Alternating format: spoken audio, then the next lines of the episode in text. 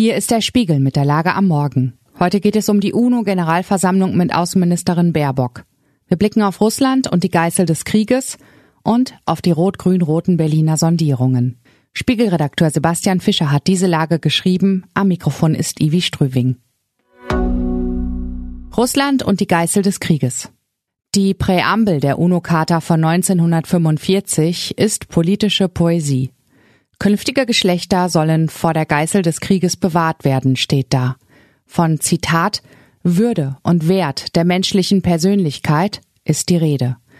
Vom Glauben an die Gleichberechtigung aller Nationen, ob groß oder klein, die Mitglieder wollen als gute Nachbarn in Frieden miteinander leben. Und Waffengewalt soll nur noch, Zitat, im gemeinsamen Interesse angewendet werden. Leider hat die UNO diese Ansprüche nicht einlösen können. Das Putin-Regime verhöhnt mit dem Überfall auf die Ukraine jeden einzelnen Punkt dieser Charta der Weltgemeinschaft. Und was kann die Welt dagegen tun? Seit Mittwoch diskutiert die UNO-Vollversammlung in New York zum nahenden Jahrestag der russischen Aggression. Heute ist der entscheidende Tag. In einer nicht bindenden Resolution soll der Frieden in der Ukraine und ein Abzug der Russen aus dem Land gefordert werden. Nur wie viele der 193 UNO-Mitgliedstaaten werden zustimmen? Und wer wird dagegen votieren oder sich enthalten? Außenministerin Annalena Baerbock hat in den vergangenen Wochen im Hintergrund massiv für die Resolution geworben. Sie wird dies in einigen Stunden vor der Generalversammlung ein weiteres Mal tun. Vor knapp einem Jahr verurteilten 141 Staaten Russlands Angriffskrieg. Sollten es diesmal weniger als 120 sein, wäre es ein Misserfolg für Baerbock und die westliche Gemeinschaft. Berlin sondiert und sondiert. Im demokratischen Spektrum in der Hauptstadt sondiert dieser Tage jeder mit jedem außer mit der Linken.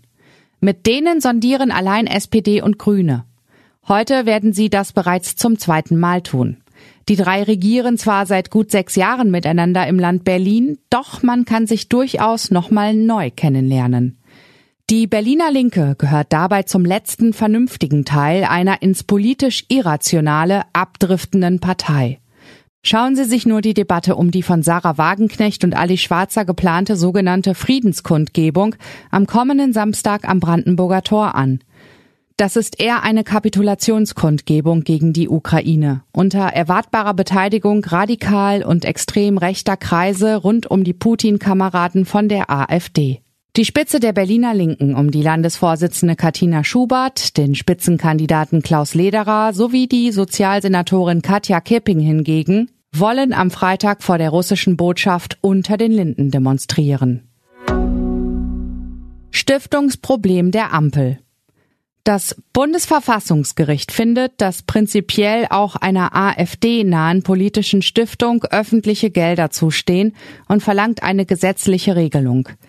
Das hat es gestern klar gemacht. Die Ampelkoalition hätte ein solches Gesetz längst vorlegen können, ja müssen. Also ein Gesetz, das etwa sicherstellt, dass extrem rechte Stiftungen nicht von der Deutschen Republik gefördert werden. Jetzt ist Eile geboten. Was sonst noch wichtig ist. Schnappschuss in 18 Kilometern Höhe. Das US-Verteidigungsministerium hat ein Foto des chinesischen Spionageballons über den USA herausgegeben. Entstanden ist es im Cockpit eines Spezialflugzeugs. Deutsche Polizei will Z-Verbot bei Demos konsequent durchsetzen. Die Behörden erwarten in vielen Städten am Freitag Demonstrationen zum Jahrestag der Invasion in der Ukraine. Augenmerk werden die Kräfte vor Ort dabei auf die Verwendung des verbotenen Z-Symbols legen. Selbst für sonst sonnenverwöhnte Gegenden gelten Schneewarnungen. Ein breites Sturmband legt ganze Bundesstaaten der USA lahm. Auch wo es nicht schneit, könnte ein Verkehrschaos drohen. Soweit die Lage am Morgen. Alle aktuellen Entwicklungen finden Sie auf spiegel.de. Wir melden uns hier wieder mit der Lage am Abend.